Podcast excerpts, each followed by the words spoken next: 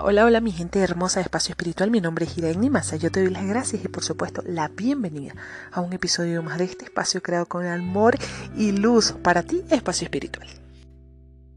Hoy vamos a hablar de la actitud y es que la actitud marca la diferencia.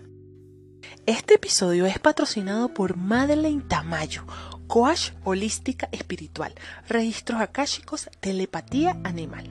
La consigues en Instagram como arroba terapeuta. Ella tiene una certificación internacional de barras de Access. Las barras de Access nos permiten reprogramar nuestra mente y crear nuevos espacios. Esto es una excelente herramienta para la depresión, para la ansiedad, el estrés y mucho más. Si deseas saber más y conocer más sobre esto, bueno, pues síguela en sus redes sociales en Instagram arroba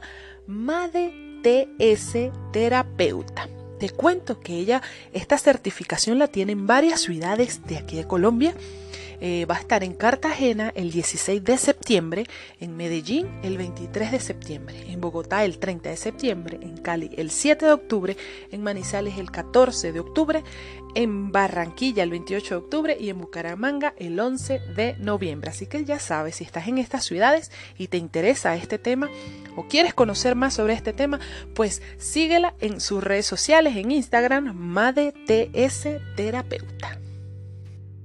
Ahora sí, vamos con el tema de hoy. La actitud marca la diferencia.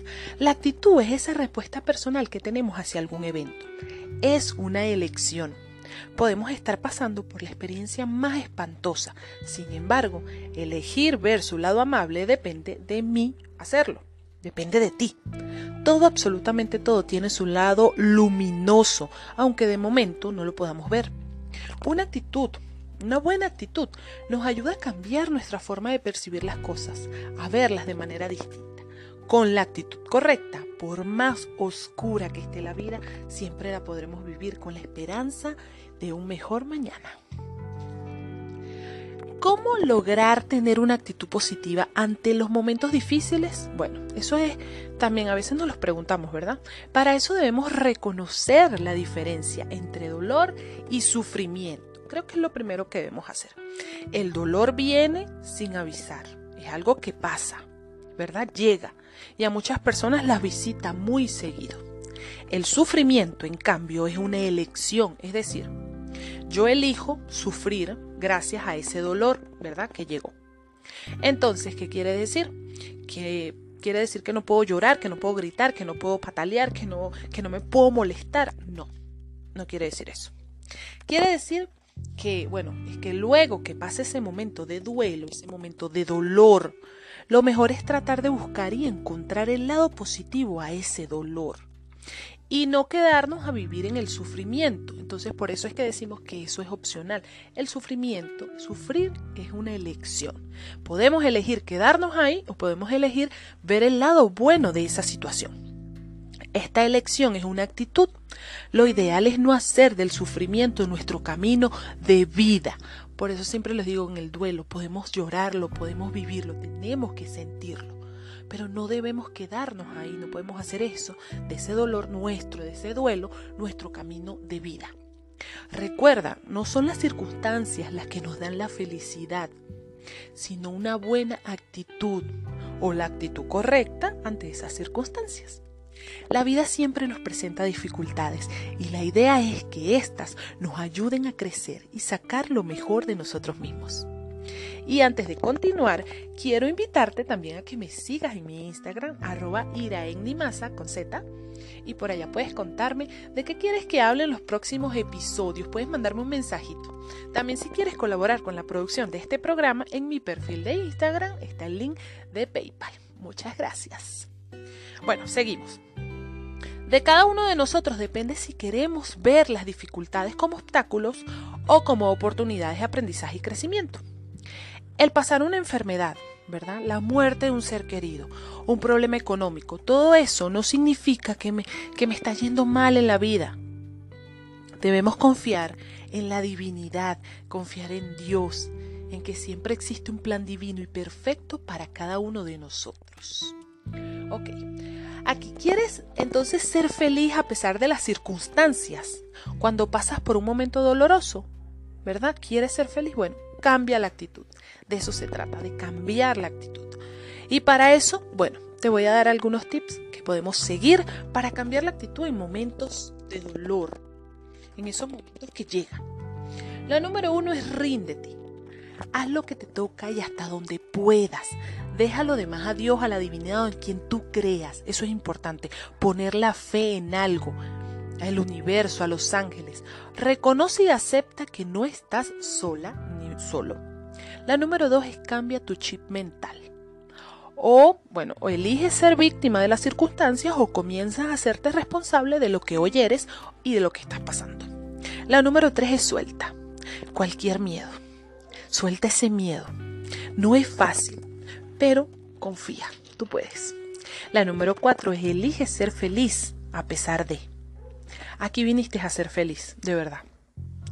Pero a ser feliz siempre también, y, pero a ser feliz también se aprende, ¿no? Porque no, no, eso es muy fácil decirlo, pero debemos aprender a ser felices.